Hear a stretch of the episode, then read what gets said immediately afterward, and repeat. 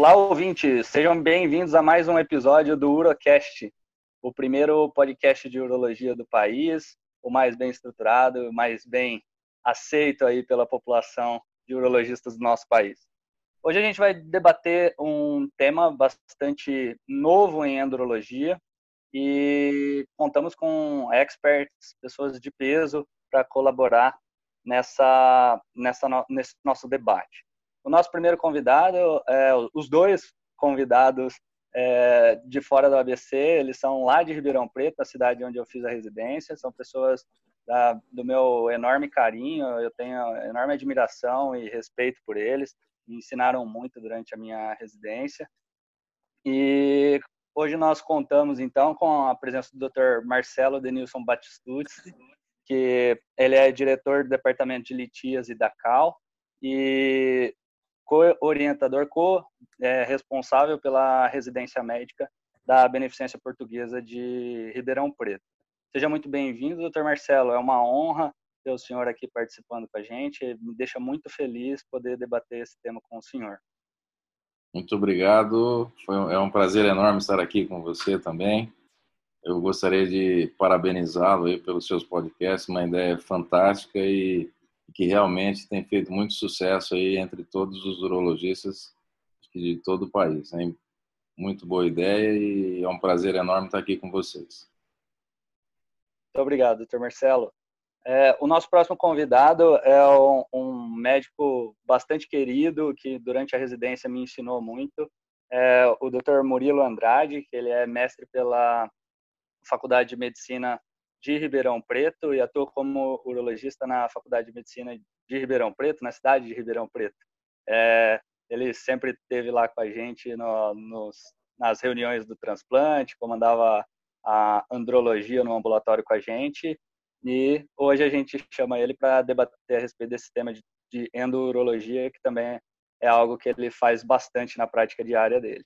Seja muito bem-vindo, doutor Murilo. É, é, um prazer, é uma honra ter o senhor aqui conosco. Obrigado, Vinícius. Agradeço o convite. Realmente muito bom estar aqui entre amigos, debatendo um tema que, que nós gostamos bastante. E fazer um breve relato aqui. Né? Quando você chegou na residência, você já tinha trabalhos publicados no Journal of Endurology. Né? Então, sempre foi um residente diferenciado e é uma satisfação muito grande ver o seu crescimento profissional e todo o sucesso que você está tendo. Parabéns, você continue recolhendo os frutos do seu trabalho e do seu empenho.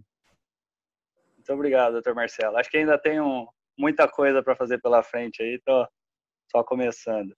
O, o, nosso, o nosso outro convidado é meu chefe, né, o Big Boss, que manda lá dentro da, do grupo de endurologia da Faculdade de Medicina da ABC, Dr. Antônio Correia Lopes Neto, nosso Toninho, Toninho, seja muito bem-vindo. Obrigado mais uma vez por participar com a gente aqui desse episódio. Obrigado, Vinícius, pelo convite. É um prazer estar aqui com o Marcelo, com o Murilo, com você. São amigos e vamos conversar um pouquinho aí pelo um assunto proposto. Tá joia. Muito obrigado, Toninho. Bom, sem mais delongas, vamos ao nosso tema. Hoje a gente selecionou um, uma metodologia de tratamento da litíase urinária, que vem ganhando cada vez mais espaço, mas que é bastante desafiadora.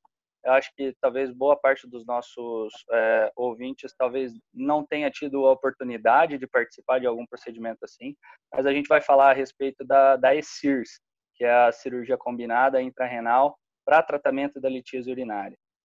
É, essa técnica ela já é descrita há bastante tempo, mas é, dificilmente ela acaba não sei o que aconteceu ainda, se não caiu no gosto, mas ainda não, não, não está tão difundida quanto, quanto poderia ter sido, né, desde, desde o seu advento. Então, para contextualizar, eu gostaria de pedir para o Dr. Marcelo, que é a pessoa que tem falado bastante a respeito disso no, nos webinars que tem tendo durante a pandemia, é, o que, que é a ESIRS, Dr. Dr. Marcelo, e é, como que a gente pode iniciar é, iniciar a nossa preparação para poder fazer um procedimento desse jeito? Quais são a, os, os pré-requisitos? O que, que a gente precisa para poder fazer a ESIRS bem feita? Perfeito. É, a ESIRS é uma, é, o nome dela, ESIRS é Endoscopic, Endoscopic Combined Intrarenal Surgery. Então, seria cirurgia endoscópica intrarenal combinada e foi descrita aí pelo Dr. César Scofone, da Itália, em 2008, pela primeira vez, a primeira publicação, depois uma série de outras publicações. E, e, na verdade, é uma técnica que ela une a versatilidade da ureteroscopia flexível, né, que consegue atingir praticamente todos os cálices via ureteroscópio flexível, com a eficiência da cirurgia percutânea. Tá? Então, a percutânea é uma cirurgia conhecida de longa data, desde 1976, quando foi pela primeira vez descrita, e, e ela tem uma característica para nós muito interessante, que é realmente a, a, chance maior de você conseguir retirar os fragmentos e os cálculos um pouco maiores, é, menos que um centímetro, né, pela bainha, quando você está fazendo a cirurgia convencional combinada com a técnica de percutânea standard. É, sem dúvida nenhuma, como você falou aí, é, é uma técnica que ela já poderia estar assim muito mais evoluída, né? Na minha opinião pessoal, isso é uma é uma uma definição minha. Eu acredito que a ESIRS possa ser comparada com como se fosse uma evolução da cirurgia renal percutânea. Que a cirurgia renal percutânea ela surgiu praticamente concomitante a litotripsia corpórea, que foi em 1980, e a ureteroscopia semirrígida, 79, e depois, em 93, a ureteroscopia flexível. Então, a percutânea ela nunca teve um espaço muito grande, devido talvez à técnica de, de aprendizagem não ser tão simples, né? Para atingir a excelência de percutânea, você tem que ter pelo menos 115 casos feitos, e não é todo mundo, não é todo serviço que tem uma, uma casuística grande como essa para você atingir rapidamente. Então, por conta disso, a percutânea deixou de crescer ao longo dos anos, a, ureteroscopia flexível, com o advento do laser, de uma série de equipamentos de nitinol, etc., apresentou uma evolução fantástica, a litotripsia corpórea caiu, e aí, quando surgiu a cirurgia combinada, talvez tenha sido uma tentativa de recuperar a, a cirurgia renal percutânea. E para que você possa efetuá-la, talvez ela não tenha tido ainda uma grande evolução, é principalmente porque você necessita, no primeiro momento, de ter dois cirurgiões trabalhando em, em conjunto, né? É, um no ureteroscópio flexível e um na parte percutânea. É, habitualmente, claro que dá para fazer com hack só, dependendo das condições, né? Mas habitualmente você necessita ter dois hacks cirúrgicos isso aumenta um pouco o custo. E também, como você está empregando duas técnicas, você aumenta muitas vezes a necessidade do uso de equipamentos descartáveis é, em um número talvez maior do que o desejado, e aí assim a gente enfrenta problemas tanto a nível de sistema único de saúde quanto com as operadoras de saúde e mesmo os pacientes privados. Então, é uma técnica bastante útil, é uma técnica que não é moderna, é uma técnica já tem muitos anos, que tem crescido nos últimos anos, com cada vez mais com a melhora dos equipamentos e chegando atualmente, né, com o, o grande desenvolvimento que nós temos enfrentado, principalmente com relação aos equipamentos de laser. Né? Então, existem hoje lasers de alta frequência, com potência mais alta, que você consegue fazer um dusting mais verdadeiro e mais rápido, né? E aí sim surgiu a possibilidade até de usar é, pelo medo que muitas vezes a pessoa tem de fazer a cirurgia renal percutânea, de sangramento, que é a principal complicação, é, e isso muitas vezes afasta o médico de querer passar por essa curva de aprendizado. Então, também surgiram aí os mini tratos, né? Então, os mini tratos de cirurgia renal percutânea que vieram a incrementar mais ainda a, a, possibilidade de você conseguir fazer esse tipo de procedimento. Então, hoje, o que seria chamado de mini ESIRS, né, que seria a utilização da ureteroscopia flexível associada com os mini traços. Então, eu vejo dessa forma essa cirurgia ESIRS e, e entendo, como eu disse, que seja uma evolução da, da cirurgia renal percutânea, uma evolução natural da cirurgia renal percutânea. Muito bom, doutor Marcelo. Acho que bem, bem completa a explanação, foi bastante é, elucidativa para a gente ter uma noção geral de como que é o panorama, de como que está a, a ESIRS no nosso cenário é, hoje em dia e de onde que veio e tudo mais. É, Doutor Murilo, em relação à disposição dos equipamentos na sala, como que, que a gente deve organizar a sala cirúrgica para a gente começar a, a, ventilar a ideia de fazer a, a ESIRS? Qual que é, assim, em termos de posicionamento, tanto do paciente quanto à disposição da, dos equipamentos, as hacks de vídeo, a escopia e tudo mais. Como que a gente deve planejar a sala? Legal. É, eu recomendo assim dois hacks de vídeo, né? Dá para fazer com um hack só, mas o ideal para que a cirurgia realmente tenha todos os seus benefícios é utilizar dois hacks. A posição, normalmente nós utilizamos a posição de Valdívia Galdacal modificada, né? Tem várias vantagens desse posicionamento, pode ser inclusive feito em decúbito prono ou supino, se você utilizar aí, por exemplo, um cistoscópio flexível para fazer o acesso inicial, mas nós fazemos na posição de Valdívia Galdacal, que tem grandes vantagens, né? Principalmente se o paciente for obeso, né, pontos de pressão, a facilidade, um campo estérico único, sem mudança de decúbito, é, menor radiação na mão do urologista, você consegue customizar melhor aí a cirurgia para cada caso, né? É interessante utilizar os coxins laterais, né? Dá para ser feito em decúbito dorsal total, mas nós utilizamos um coxim na região da nádega, outro coxim na região dorsal, onde vai vai ser feita a cirurgia, de modo que você tenha um amplo acesso para fazer as funções posteriores. Então, isso aí facilita você, no momento da cirurgia, conseguir é, manobrar melhor aí o seu nefroscópio, você consegue também ter um ângulo melhor de punção. É, o aparelho de, de vídeo ele fica sempre de frente para o cirurgião, que vai fazer a parte percutânea, né, disposição habitual de uma, de uma percutânea em decúbito supino, e o outro rack de vídeo vai ficar de frente para o cirurgião que faz a parte flexível. É, na nossa sala nós temos também um monitor com estativa que ajuda bastante. Então esse monitor com estativa ele consegue ficar na frente do cirurgião que está fazendo o tempo flexível. Então você consegue operar numa posição muito ergonômica e confortável. Então se tiver essa disposição é o ideal. Né? Então o ideal é que o, que o cirurgião fique olhando de frente. Nós já utilizamos também colocar o, o rack na perna ipsilateral do cálculo então, o cirurgião, muitas vezes, ele tem que, o que faz a parte flexível, ele opera curvado.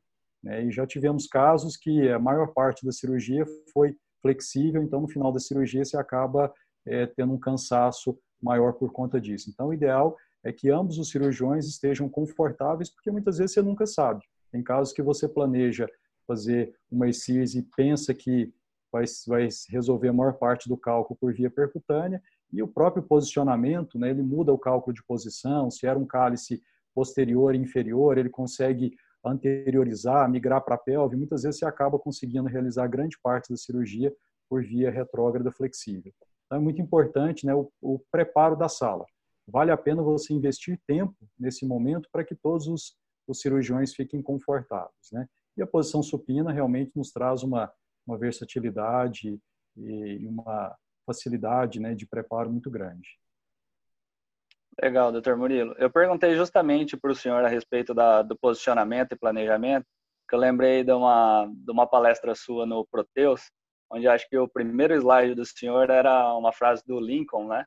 Falando que se eu tivesse oito horas para cortar uma árvore, eu passaria seis horas afiando o machado.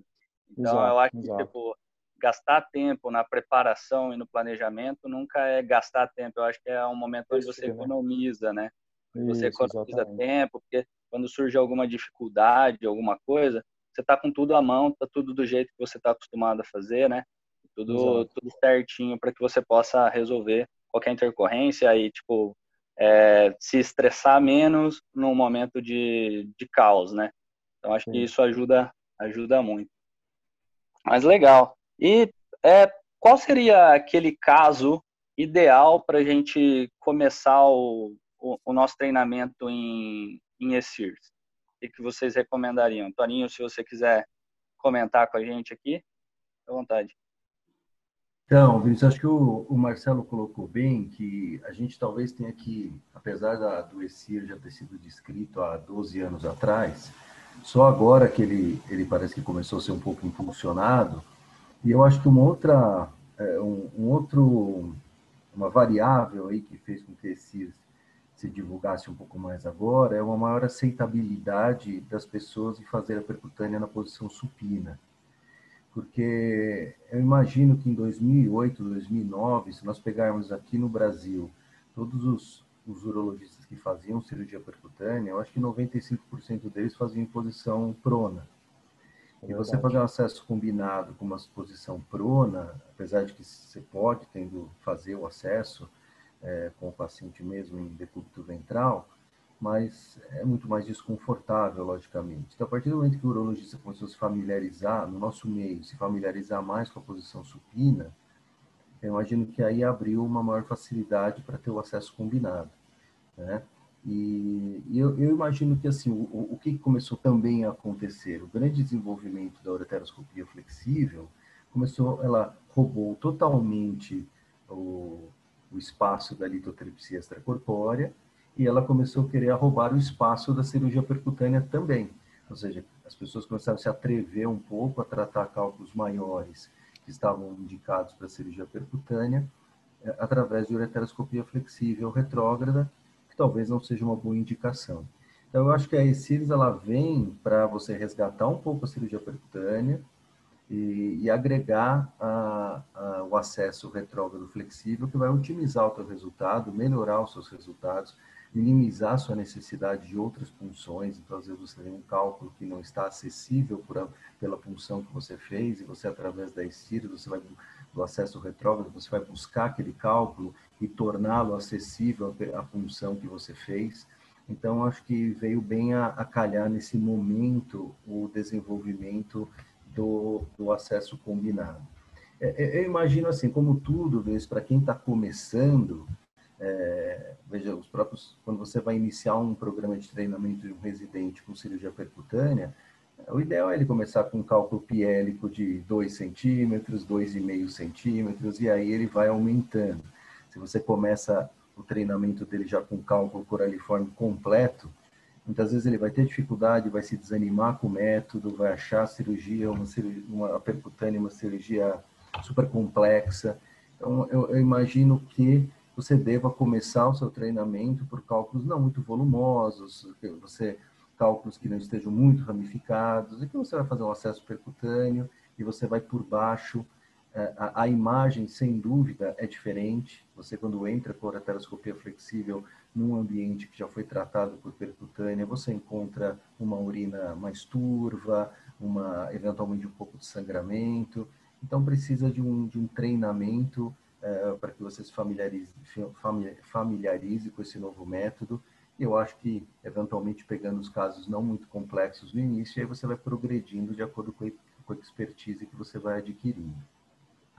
Eu, eu queria fazer um comentário, né, que o Toninho falou, e realmente, assim, eu acho que esse, essas são as melhores situações mesmo, né? E na evolução da ESIRS, dentro do, do, treinamento do médico, eu acho que uma coisa importante é o seguinte: hoje a gente tem procurado, né, por conta da, do excesso de, de uso da fluoroscopia, a gente tem procurado cada vez mais utilizar essa, essa, essa via combinada, porque muitas vezes você consegue fazer, então, praticamente todo o procedimento, aí logo na sequência, inclusive a punção, se você guiar por ultrassom, você consegue fazer todo o procedimento com, sem, sem fluoroscopia, praticamente, né? Acho que isso é uma coisa muito importante para a gente, considerando que você vai fazendo a dilatação, a passagem do guia, tudo sob visão endoscópica, sob visão direta. Um detalhe com relação à parte de equipamentos, né, de gasto de materiais. Então, a gente pode minimizar o gasto de materiais. Como que a gente pode fazer, né?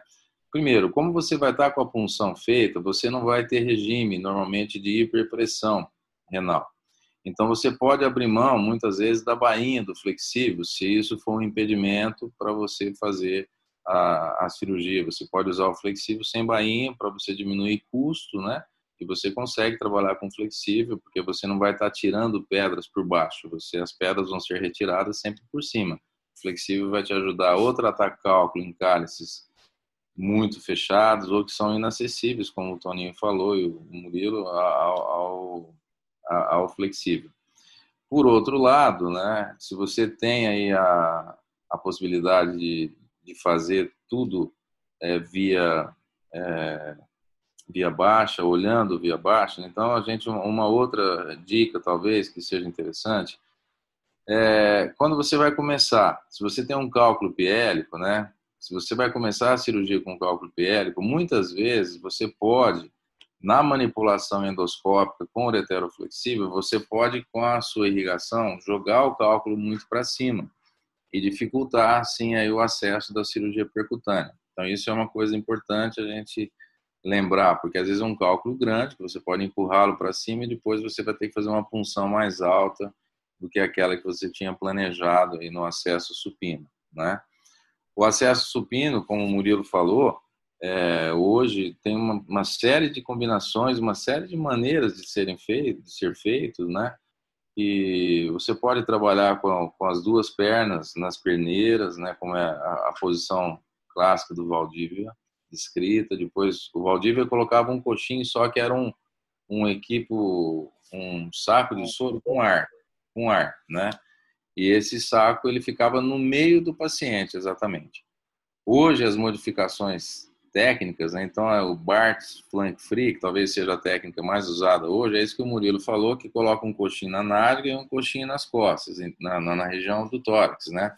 Então você fica com a região de punção totalmente livre, como se você estivesse fazendo uma cirurgia é, em posição prona, né? Que aí você vai estar com o paciente elevado pelo coxim levemente inclinado e com a zona a zona de punção totalmente livre, a zona posterior.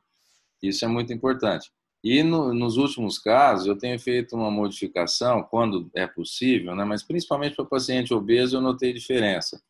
É, que naquelas mesas que são bipartidas, que a, que a parte onde fica as pernas do paciente é, é bipartida, você pode deixar a perna do lado do cálculo que você vai operar, a perna inteira sobre essa, essa sobre a perneira, não a perneira é, tradicional que a gente põe na urologia, mas a perneira da mesa mesmo, né? A, a, a perna, da, a parte de, inferior da mesa e a perna contralateral você vai colocar na perneira convencional para manter um, uma elevação e uma abertura para você poder trabalhar com o flexível.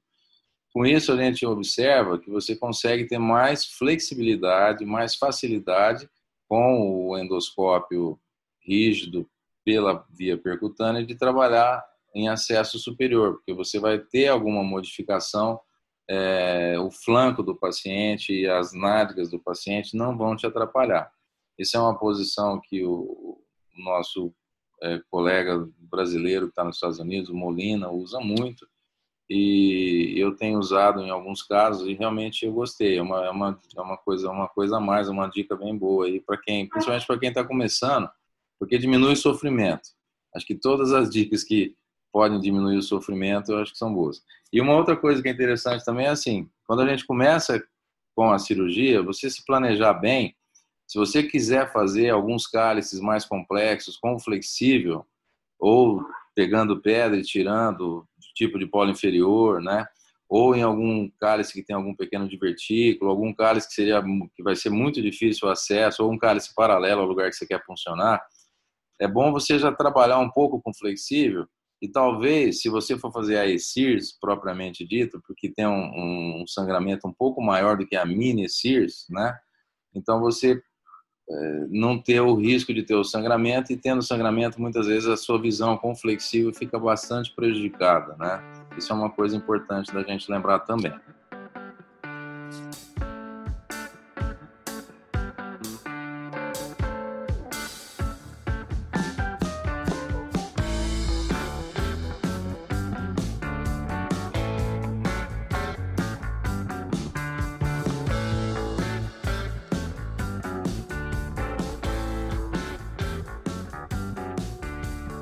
Legal, doutor Marcelo. Isso era, isso era uma das coisas que eu gostaria de perguntar, já que o senhor entrou no tema, vamos conversar um pouquinho a respeito disso. Como que a gente pode minimizar é, risco de sangramento e interrupção da ESIRS por conta do, do sangramento.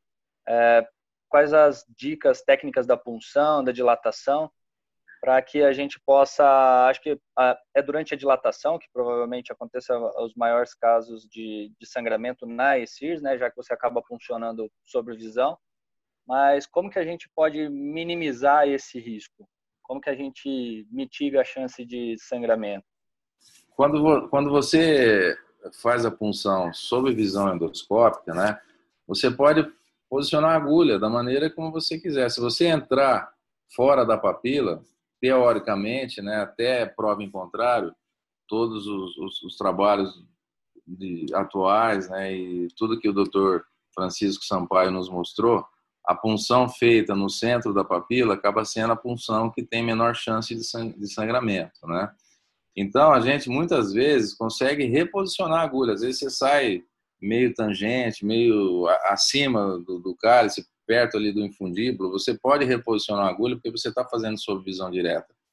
E, e, o que a gente observa realmente, né, como a gente faz um, um número razoável de casos aí com a, essa orientação endoscópica, que realmente quando você funciona no centro da papila, a, o, o sangramento é menor.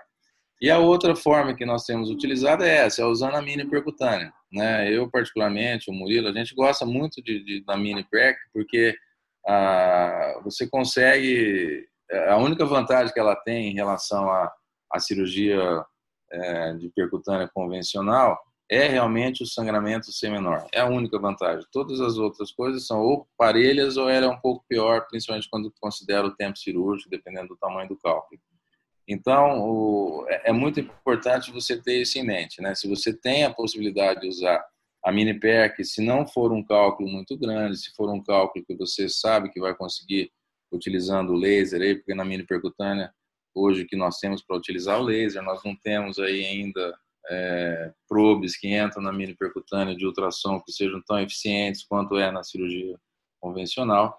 Então, essas eu acho que são duas maneiras de você fazer. A visão endoscópica, né? É muito importante posicionar a agulha no, no, no melhor local e acompanhar todo o processo de dilatação é, endoscopicamente falando, tá? Eu acho que é muito difícil.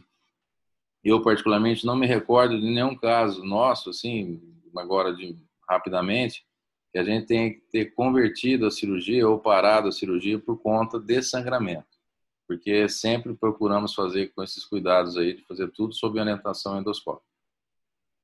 Isso é muito interessante, porque na percutânea convencional, qual que é o seu parâmetro, né? Entrou no sistema coletor, saiu urina, ok, né? Na ESIRS você consegue ver a posição da agulha, você consegue avaliar até onde está avançando os dilatadores, principalmente quando você usa os dilatadores faciais de Alcken. É, muitas vezes o paciente pode ter um infundíbulo estreito, então, tudo isso você vai adequando na cirurgia, inclusive a própria dilatação. Ou fazer uma dilatação até 16, ou até 24, até 28, 30, né? Então, você consegue vários é, passos que na percutânea standard você não tinha a possibilidade de acompanhar e de planejar a sua cirurgia, na ESIRS você consegue. Realmente, isso aí reduz o sangramento de forma significativa. E, eu, Vinícius, tem um outro detalhe. Quando você faz... Uma das das causas de sangramento durante a percutânea, obviamente, uma das principais é, é a punção e a dilatação em local inadequado.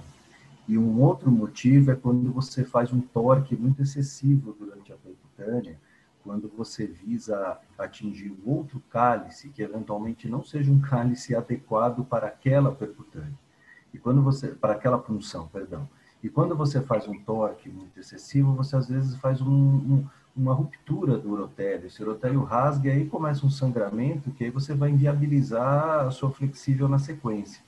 Então, isso eh, com esse você não tem necessidade disso, de você forçar para adentrar um outro cálice, porque você vai ter a, a flexível para eventualmente passar esse cálculo, né, o pass the ball, né, você pegar o, cálculo no cálice e trazer para uma posição onde ele fique acessível à sua função única. Então, você com isso minimiza também esse risco de sangrar, é, sendo mais delicado na sua nefroscopia e no manejo do seu, do seu nefroscópio. Legal. É, bom, acho que a, a, dilatação é sempre um passo muito crítico na cirurgia percutânea, né? Então, ter, ter esses cuidados é, é, uma boa e eu acho que a, a, sugestão da mini percutânea acho que vem muito a acrescentar no desenvolvimento das SIRS, né? Acho que ajuda bastante. Talvez perca um pouquinho por conta da, da retirada de cálculos, né? Qual é a sua opinião, doutor Marcelo? Acaba prejudicando na remoção do cálculo, fazer pela... Sim. Eu acho que a, a, o principal, a principal dificuldade, né, é justamente essa, quando você tem que remover cálculos um pouco maiores, né?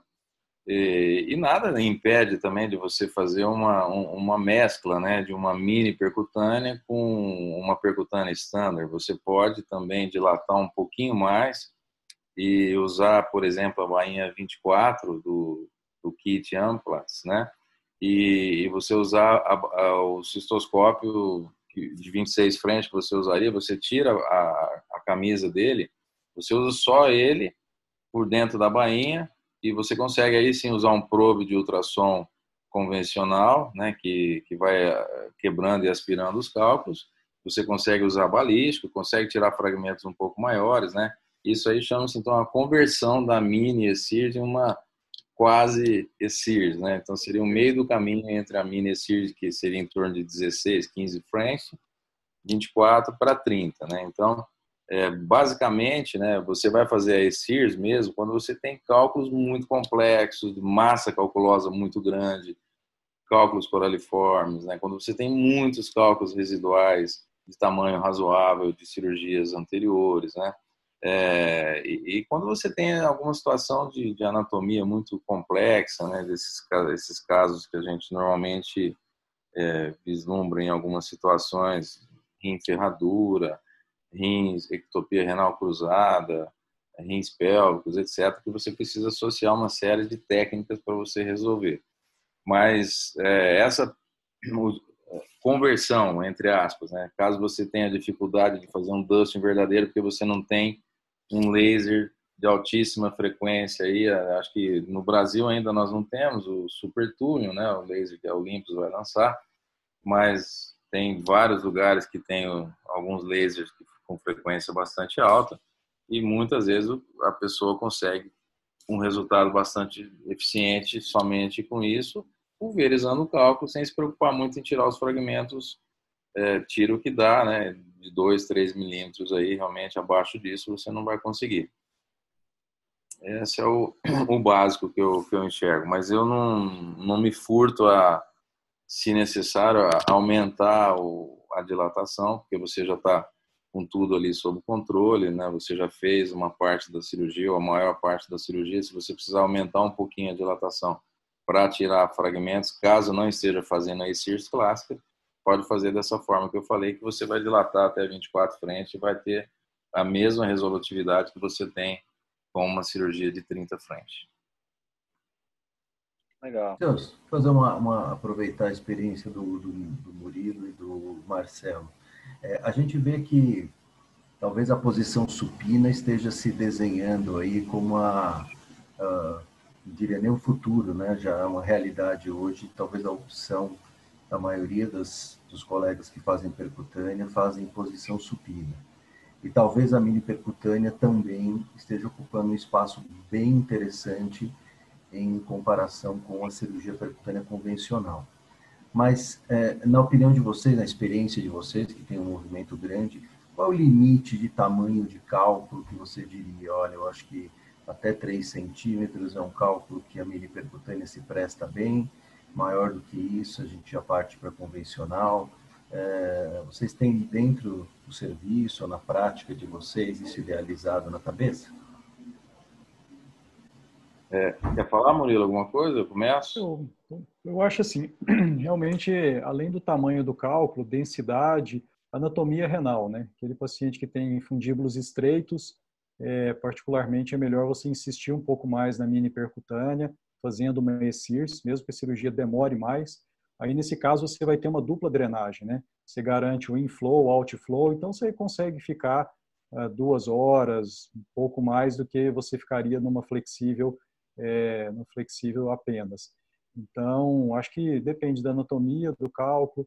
é, da possibilidade de resolver um, um procedimento só. Tem pacientes que, por questões ocupacionais, precisam é, de, um, de, uma maior taxa stone free, né? mas é, eu acho que esses, esses, três fatores são os principais. Então, cálculo, anatomia do sistema coletor e aquela conversa, né? decisão compartilhada com o paciente, termos aí de possibilidade de novos procedimentos, se for o caso, ou a maior resolutividade numa percutânea estándar.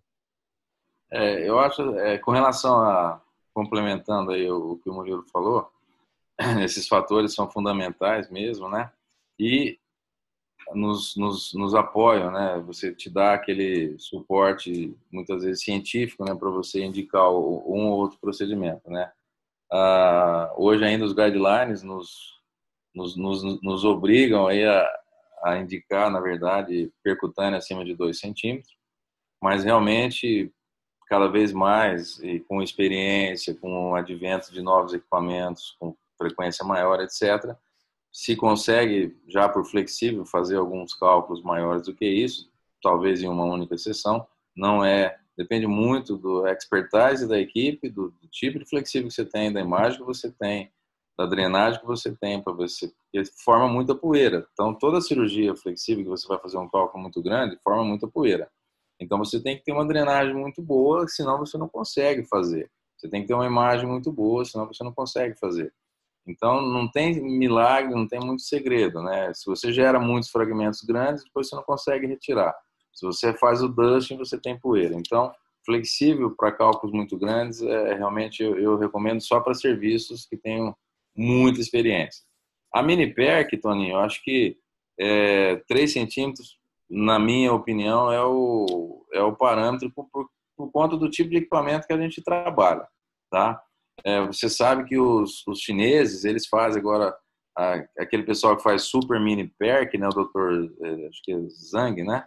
É, a Super Mini Perk tem aquele sistema de aspiração, é, irrigação e aspiração. Então, eles fazem, a indicação deles é até 4 centímetros, né? A Super Mini Perk. É, nós aqui, realmente, para fazer Mini Perk, eu coloco como, como ponto de referência esse número de 3 centímetros. Eu acho que é um número que a gente consegue sim, porque tem aí a possibilidade de usar uma fibra de maior calibre, você consegue ser mais, mais rápido na, na fragmentação e muitas vezes você consegue tirar fragmentos razoáveis, de repente, dependendo do tipo de bainha que você está usando. A gente usa muito frequentemente a bainha, uma bainha de 15 French, que era é bem fininha, assim, a, a ótica tem, tem 12, né? Então, não dá aí, sobra 20% de luz para sair o líquido, né? Não é o ideal, né? Mas em torno de. Você tem que ter um. Entre a bainha e a ótica que você usa, você tem que ter 25% da área livre, tá?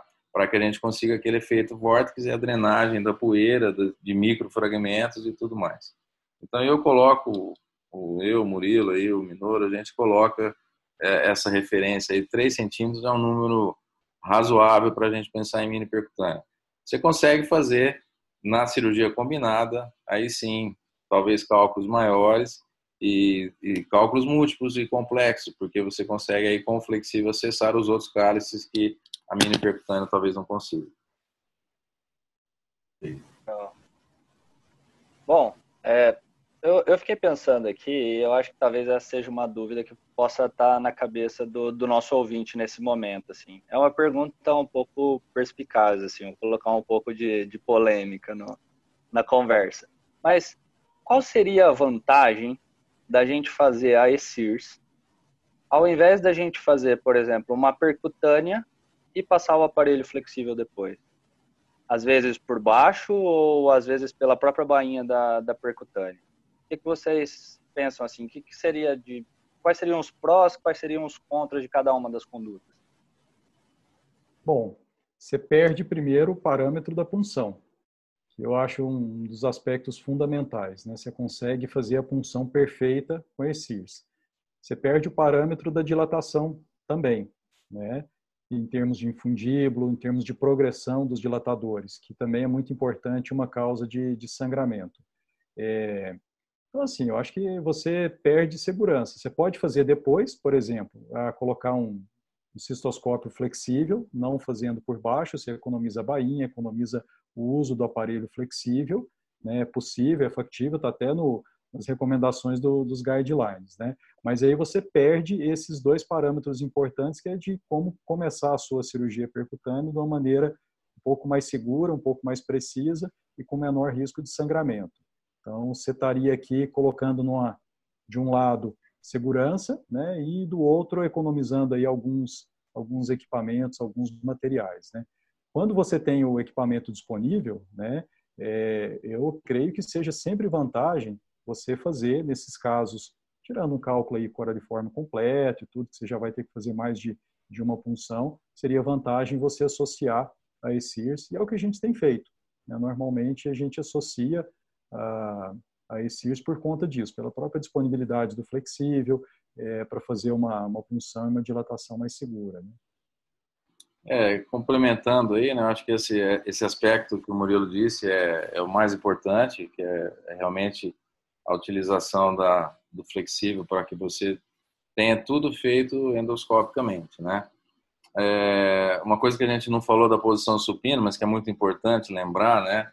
é com relação à, à posição do anestesiologista, né? Então ele tem um controle super melhor, né, da, da, da questão pulmonar, da cinética do, do coração, de, do consumo de energia cardíaca e tudo mais. Então isso faz com que exista aí algumas algumas situações que cada vez mais, né, o, o cirurgião vai ter essa tendência de fazer a, a posição supina.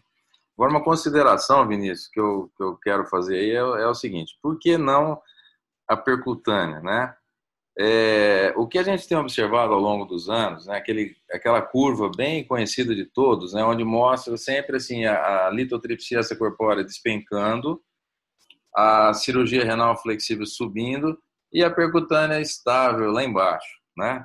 Sempre estável. Faz 20 anos que a percutânea está estável em termos de indicação. E, e realmente, quando eu, no início, na introdução que eu fiz aí, né, é, eu falei que seria uma evolução natural da cirurgia renal percutânea. Eu entendo que a, a, a e muito mais a mini até, vá fazer com que a percutânea cresça um pouco, que, a, que as pessoas se interessem mais pela técnica, porque eles vão ter menos medo. O problema da cirurgia renal percutânea, na minha opinião, é que muitas vezes o, o colega está numa cidade menor, às vezes, ele sabe, o flexível ele tem acesso pelas empresas hoje, mas a percutânea ele pode até ter todo o material para fazer, mas ele sozinho não vai fazer. E se está num serviço numa cidade maior, como Ribeirão Preto, também a gente sabe que a incidência de a, o número de percutâneas realizadas aqui em Ribeirão Preto por todos os urologistas, que são pessoas muitíssimo bem formadas, praticamente todos oriundos aqui da, da Faculdade de Medicina, da USP, né? É que realmente a grande maioria não faz cirurgia renal percutânea. E o, e o próprio levantamento que a Sociedade Brasileira de Urologia fez mostra que a, o número de, de urologistas que fazem a percutânea é pequeno. Então eu entendo, né, que o, o cara, se ele tem a chance de fazer uma percutânea mais segura, talvez ele se interesse em fazer a percutânea. Por isso que não, não seria uma rotina essa questão sua de fazer a, a, a percutânea e passar o flexível. Quem faz a percutânea de rotina tem um, tem um cistoscópio, um cistonefro, né, que é o mesmo, flexível no seu arsenal. Porque ele sabe que ele está fazendo a percutânea em qualquer momento ele pode ter a necessidade de passar o flexível por uma das funções para diminuir o número de tratos. E nós sabemos também que o flexível mais grosseiro, ele nem sempre consegue atingir pela sua deflexão os cálices, os cálices que nós desejamos. Algumas situações, se você está no polo inferior, você consegue no, no cálice superior, num, num, num cálice que esteja mais anteriorizado, etc. Mas isso também é uma questão que vai muito da expertise do cirurgião. Então, assim, eu, eu entendo a tua, a tua pergunta, mas realmente o Murilo definiu a segurança do, do procedimento, eu acho que é mais importante. Agora, se a pessoa tem é, experiência em fazer a cirurgia renal percutânea, é óbvio que até para ganhar tempo ele pode fazer a cirurgia renal percutânea pura e simples e passar um flexível e resolver o problema, deixar o paciente stone free até sem a necessidade de subir com flexível depois, entendeu? Entendi. E, e, outro, outro detalhe, além dessa segurança que o Murilo falou, de você ter a função bem visualizada no acesso combinado, é, te permite você pegar os fragmentos que estejam em outros cálices, fragmentos eventualmente um pouco maiores, que você vai fragmentá-lo em duas partes e trazer esses fragmentos para um, a visão do seu nefroscópio. Trazer ele e o seu nefroscópio aí vai conseguir tirar facilmente pelo amplex. Se você já finalizou a sua cirurgia percutânea e você entrou com flexível, você se depara com um cálculo grande, algum cálice que estava é, não foi identificado, você vai ter que fragmentar esse cálculo relativamente maior com ureteroscopia flexível e vai ter um pouco mais, mais de trabalho do que se você tivesse ali a sua mão e o nefroscópio para te ajudar. E, e, a segunda coisa, se a sua irrigação, se a sua visão não está tão satisfatória, você ainda tem o acesso do Amplas para te ajudar um pouco na limpeza dessa via escritora, é, eventualmente irrigar por ali ou drenar por ali. Então, acho que esses são mais outros dois detalhes que o combinado ali te ajuda. O fato de você finalizar a sua percutânea com algum equipamento flexível, isso já é, como o Murilo falou, uma recomendação até de guideline, que ao final da, percutânea você passa, passe o nefroscópio flexível pela, passeie na sua via excretora com, com nefroscópio flexível. Né? Mas eu acho que o combinado tem essas, utilizar ao mesmo tempo os dois acessos, tem as vantagens que foram faladas aí. Outro aspecto interessante, né, quando você faz ESIRS, você consegue também garantir o fio guia entrando pelo acesso percutâneo e saindo pela bexiga. Você pode puxá-lo com uma pinça extratora de cálculo, né, ou pelo menos guiá-lo até o ureter proximal, garantindo aquele through and through, né?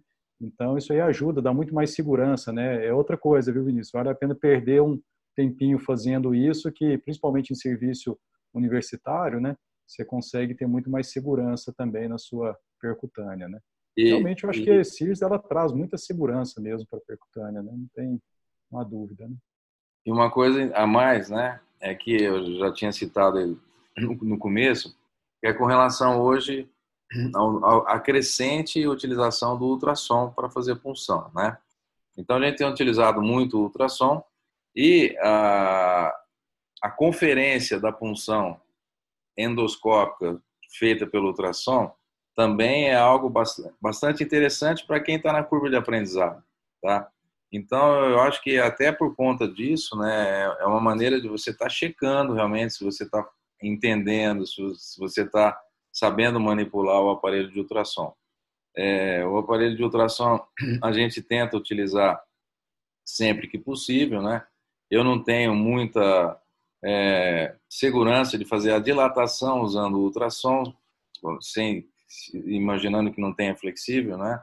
Só fazer a punção e depois fazer a dilatação. Eu não tenho muita segurança, sinceramente falando, é, mas a gente usa aí sim a fluoroscopia associada tal. Mas se você tem a visão endoscópica, então, mais uma vez, você vai ver a, o local da agulha feita na função do ultrassom e você vai estar tá minimizando o seu uso de fluoroscópio, né, bastante, que isso é muito importante nos dias de hoje, porque na minha época do Toninho aí, quando a gente começou lá atrás, Toninho, eu sou mais velho que você, eu acho, né, mas quando a gente começou lá atrás, a gente não tinha tanto flexível. Hoje você é jovem, você já nasce, é que nem a criança que nasce com o celular na mão, você já nasce urologista com flexível na mão, entendeu? Então vocês usam raio demais, é impressionante a quantidade de raio que usa. Muito mais do que a gente, a gente só usava raio percutânea, porque o uretero, quando você lá atrás, né, a gente aprendeu a fazer muito uretero sem, sem a fluoroscopia. Então, habitualmente, hoje a gente faz muito uretero semi-rígido sem fluoroscopia. Só quando tem dificuldade de subir o aparelho, se precisa fazer uma piela ali embaixo, tal, alguma, algum cálculo impactado, etc. Algumas situações extras. Mas, na grande maioria dos casos simples, dá para fazer uretero distal praticamente floorless, né? E, e, hoje, não, vocês fazem muito flex, né? Então, é, por fazer muito flex, eu acho que vocês têm que começar a usar o flex para aprender a fazer percutânea, quem não sabe fazer.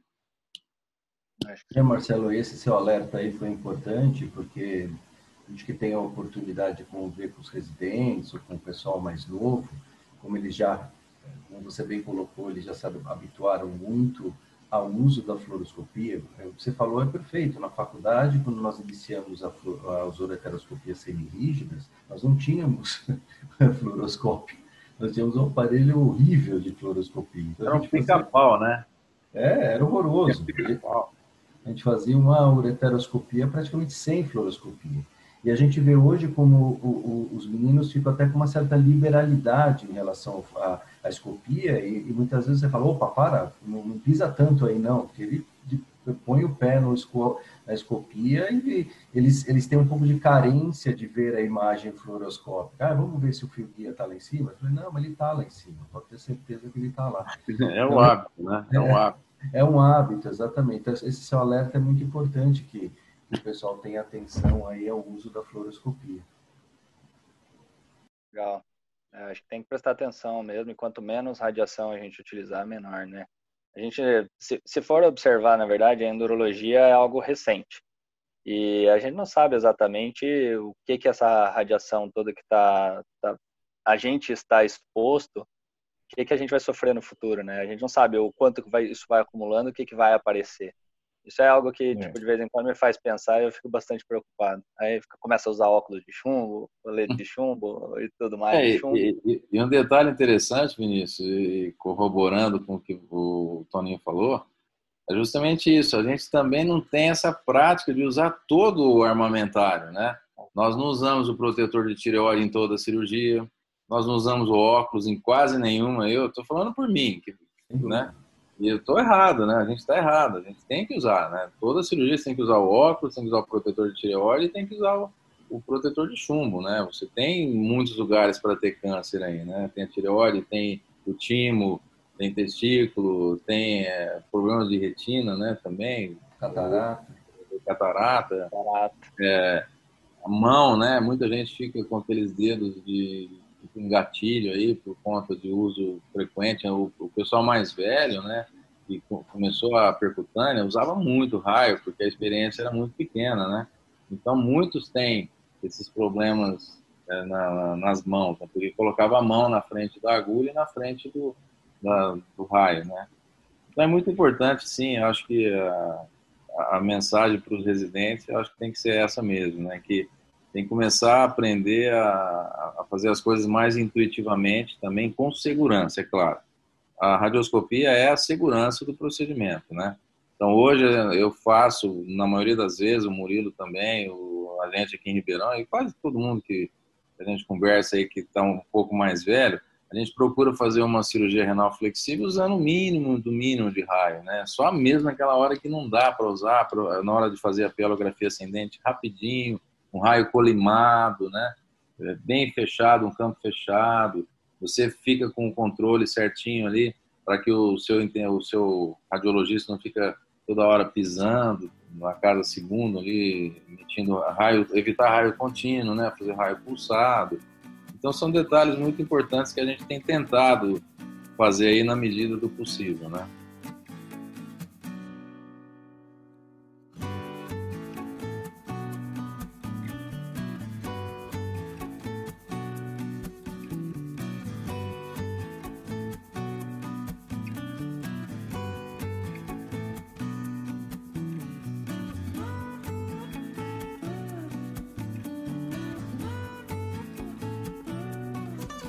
Bom, pessoal, eu acho que varremos a, a ESIRS, cobrimos todo o que a gente poderia falar. Eu acho que poderíamos continuar falando durante muito tempo ainda, mas eu acho que de uma forma geral, assim, a gente acabou cobrindo tudo que o urologista, pelo menos o urologista geral, deve saber sobre a e talvez criar um pouquinho mais de como que eu vou dizer assim, não, é, não sei, eu ia até falar assim, criar pelo no peito, né, para começar a fazer ESIRS, mas eu acho que é eu acho que é mais do interesse, porque eu acredito que as pessoas acabam fazendo as duas técnicas, é, mas às vezes não consegue agregar as duas técnicas em um procedimento só. Eu acho que fica como um alerta para a gente poder é ter esse ímpeto e desenvolver um pouco mais a técnica, tornar isso mais difundido entre os urologistas, né?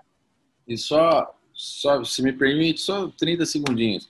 Lembrar com relação a, assim, a Minesirs, né? Eu acho que é interessante isso. Por que a Minesirs? Eu estou insistindo nisso.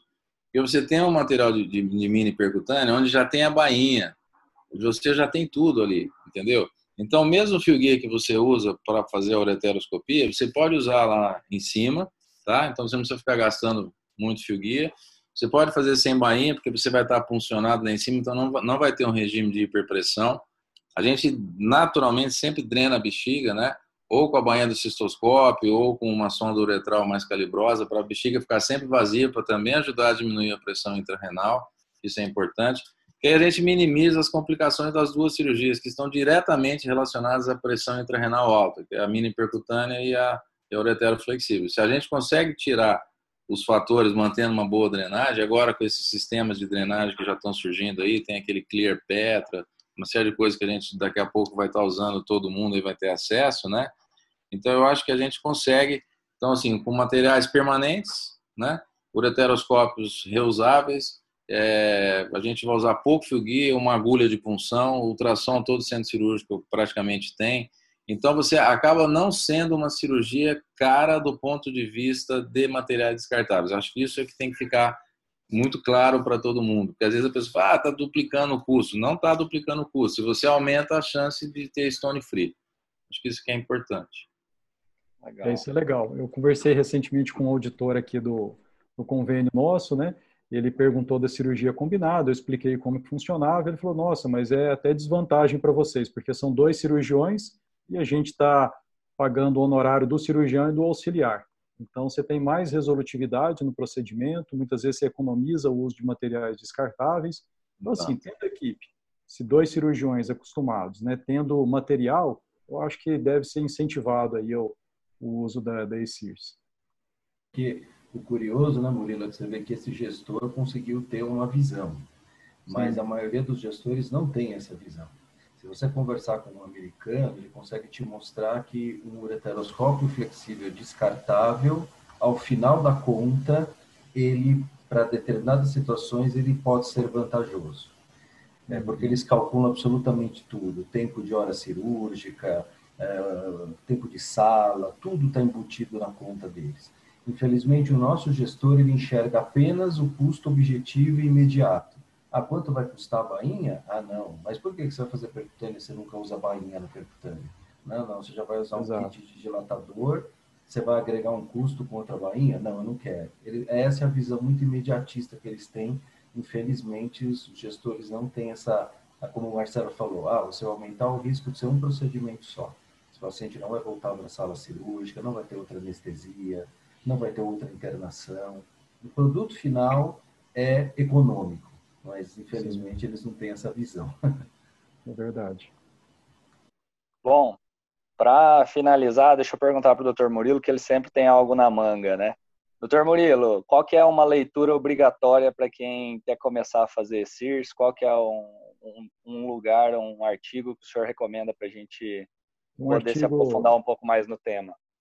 É, o melhor que tem, na minha opinião, é um de revisão do Scofone, né? Ele um artigo de 2017, talvez eu até tenha ele fácil aqui, é, mas é fácil achar. Então ele está bem ilustrativo, fala sobre posição, faz um, uma, um resumo histórico, é, cita desde a, do Barluesa que começou a fazer, então tá, traz um apanhado histórico legal também, fala sobre vantagens, faz uma análise e ele, bem, bem... E ele lançou um livro agora.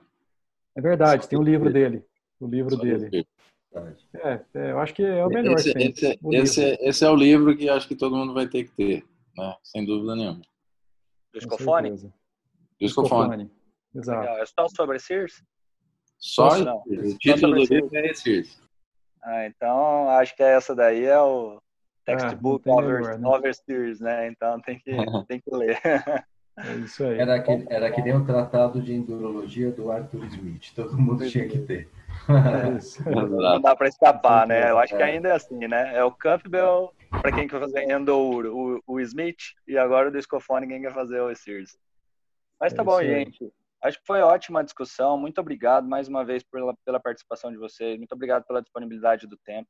Hoje a gente está gravando num dia atípico, né? Um sabadão à tarde aqui. Então, é, é muito, fico muito honrado, muito feliz por, por ter o tempo de pessoas tão, tão brilhantes na urologia, tão pessoas que têm o tempo escasso e que se dedicam a ajudar os nossos projetos. Então, muito obrigado mais uma vez. Quando for ao ar, eu entro em contato, mando tudo certinho para vocês. E queria deixar aqui o espaço aberto, se vocês quiserem fazer alguma consideração final, se despedir do nosso ouvinte. Eu ah, queria agradecer. Ah, pode falar, Murilo. Agradeço aí a todos, agradeço ao Vinícius pelo convite, Marcelo, Toninho. É, acho interessante isso, né? Porque a gente vê pessoas experientes, né? Marcelo, Toninho, colocando aí as dicas, aquelas. Às vezes aprender errando é muito mais doloroso, né? Se você aprender com a experiência de quem já trilhou esses caminhos, já viveu várias eras da, da endurologia, é muito mais proveitoso, né? Então a iniciativa é fantástica, foi muito bom aí, agradeço a, a todos aí. grande abraço. Eu também gostaria de agradecer ao Vinícius, né, pelo pelo convite. Muitíssimo interessante esse, esse podcast que você criou aí ano passado, acho, né? Ano passado. E, sem dúvida, tem, tem tido um maior sucesso. Lembrando sempre que a, a medicina, a urologia do ABC, há muitos anos, né? Sempre tem uma carta na manga na frente de todo mundo, né? Nós tínhamos Antigamente a gente tinha uma revista, né, Urologia ABC, uma revista ilustrada, linda, né? Acho que eu tenho todas as revistas que eu recebi e, e, vocês continuam sempre na ponta. Isso é muito bacana, a gente fica muito feliz, tá? Prazer rever o Toninho, você, o Murilo a gente operou hoje cedo, foi um, estamos vendo uma cirurgia também bacana e a gente agradece aí e estamos à disposição para eventuais novos convites. Muito obrigado. Obrigado, pessoal. Também queria agradecer o Vinícius pelo convite, parabenizar ele. Eu acompanhei todo essa, o processo de criação do, do Eurocast ABC, que foi uma ideia totalmente do Vinícius e todo o empenho dele em que isso hoje tivesse no ar e já com um número grande de, de volumes aí é, produzidos. É, Vinícius é um, um cara que está com a gente agora lá na disciplina, um rapaz extremamente brilhante, interessado, é, realmente foi um grande ganho, não só para o grupo de endurologia, como para a disciplina, ter o Vinícius na, lá, lá conosco. Em relação ao Marcelo Murilo, muito, um carinho muito grande por vocês. O Marcelo já nos ajudou várias vezes em alguns cursos de endurologia lá na BC e se disponibilizou, saiu de Ribeirão, foi até, foi até Santo André para participar com a gente. Então, essas coisas a gente realmente não esquece, fica muito grato a esse auxílio e foi um prazer muito grande estar aqui com vocês. Então tá joia, pessoal. Posso, posso mostrar uma coisa para vocês? Eu queria que vocês dessem a opinião a respeito, a respeito, dessa foto aqui, ó. Conseguem ver? Poxa, eu acho que eu vi isso no Twitter, Marcelão. Cara, é, é do Twitter, é do Twitter, ó. Eu fiquei, eu fiquei indignado com isso, cara. O que, que é? Eu não consegui ver. Preteroscopia flexível, simultânea, com dois, ah, com dois descartáveis. Com dois descartáveis, cara. Poxa, caramba. Marcelão, isso é um tapa na cara da sociedade, hein, meu amigo? Absurdo. Cara, que? Não, Brincadeira, né? E pensar que tem lugar no Brasil que ainda faz cirurgia não, aberta e, cálculo lateral. Teve, e teve uma webinar ontem, anteontem, sei lá, que era para falar disso, com, com o Guido Just, com o Silvio Poet. Eu falei, puta que pariu. Nós... nós estamos em outra. Cara, não é possível, nós estamos em outra dimensão, né? A outra, mas, obrigado. Mas eu não consigo entender, juro por Deus, isso aqui, cara. Uh, a gente faz, eu e o Murilo, a gente faz aqui, o Murilo está comigo já faz 11 anos. A gente faz flexível bilateral faz muitos anos. A gente é muito bunda mole, preguiçoso, não publica nada. Nós temos, sei lá, trocentos casos aí de flexível bilateral. Muito rápido, eficiente, usa o mesmo material, o mesmo bainha, o mesmo fio guia, mesmo tudo você resolve o cara bilateralmente, né? E aí você vê um negócio desse aqui, você dá vontade de chorar, né, meu? Entrando ao mesmo tempo, não é assim, é um negócio maluco, né? Mas tá bom. Faz é. parte, né, Toninho? Faz parte, fazer o quê, né, Marcelão? Tamo aí. Um com tantos, outros com tão pouco, né? É. A única, Gente, vantagem que eu, a única vantagem que eu penso é o seguinte, se eles, eles, os de fora, vierem aqui, eles não se viram do jeito que a gente se vive. Bom, pessoal, Espero que vocês tenham aproveitado todo o conteúdo. Em breve estará disponível, na, disponível nas maiores plataformas de streaming de podcasts. E na nossa página também você pode acompanhar todo o nosso conteúdo em urocastabc. segue lá, pessoal, dá um, um follow no, no Spotify e assim o nosso projeto ele pode atingir mais pessoas e é, tentar levar o conhecimento aonde talvez ele não chegue com tanta facilidade. Então, até a próxima, pessoal. Um grande abraço.